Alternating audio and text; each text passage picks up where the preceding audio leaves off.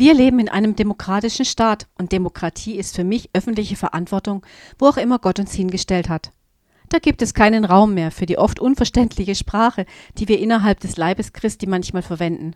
Da ist kein Raum mehr für Be- und Verurteilungen. Da müssen wir uns Fragen und Themen stellen, die in christlichem Umfeld oft nicht mehr gestellt werden. Ich nenne da nicht nur die altbekannte Frage nach dem Leid, die wird im Moment in den sozialen Medien bis zur Erschöpfung behandelt. Doch der christliche Glaube die Hoffnung auf das Leben mit Gott in der Ewigkeit spielt eine nur noch untergeordnete Rolle. Das liegt zum Teil daran, dass uns Menschen ganz einfach nicht mehr verstehen. Unser Vokabular stammt noch aus vergangenen Zeiten.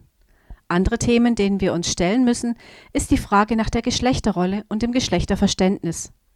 Abgesehen von gesetzlichen Regelungen, wonach wir Menschen anderen Geschlechtsverständnisses nicht mehr aburteilen dürfen, steht über allem das Liebesgebot von Jesus. So wie er die Ehebrecherin nicht verurteilte, so würde er auch heute niemanden verurteilen, der oder die ein anderes Geschlecht bevorzugt als das, in dem er oder sie geboren wurde. Weil wir als Kirche, als Leib Christi seit dem Mittelalter solche Menschen ausgegrenzt haben, fällt die Gesellschaft als Ganzes jetzt von einer anderen Seite vom Pferd und übertreibt. Ich nenne noch ein drittes Thema, die Blasenmentalität. In einer Zeit der Globalisierung und Anonymisierung ist es sicher schön, ein Gefühl der Gemeinschaft zu vermitteln, doch dieses Gefühl darf sich nicht in einem wir da drinnen und ihr da draußen äußern. Jeder und jede von uns ist gleichermaßen Teil des Leibes Christi, wenn wir Jesus folgen und auch Teil der Gesellschaft.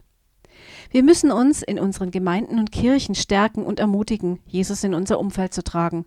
Dazu gehört auch, dass wir nicht von unseren Mitgliedern verlangen dürfen, ihre ganze Freizeit nur noch in der Gemeinde zu verbringen. Das stärkt nicht, sondern schwächt. Es gibt nur wenige Menschen, die die Berufung zu einem vollzeitlichen Dienst in einer Gemeinde haben.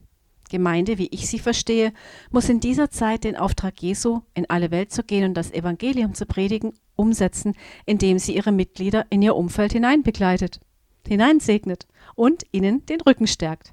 Umgekehrt ist es die Aufgabe der Mitglieder, die zu stärken, die vollzeitlich für die Gemeinde da sind. Und der Nährboden und das Fundament ist das gemeinsame Gebet über alle Grenzen hinweg. Damit wünsche ich euch ein gesegnetes Wochenende.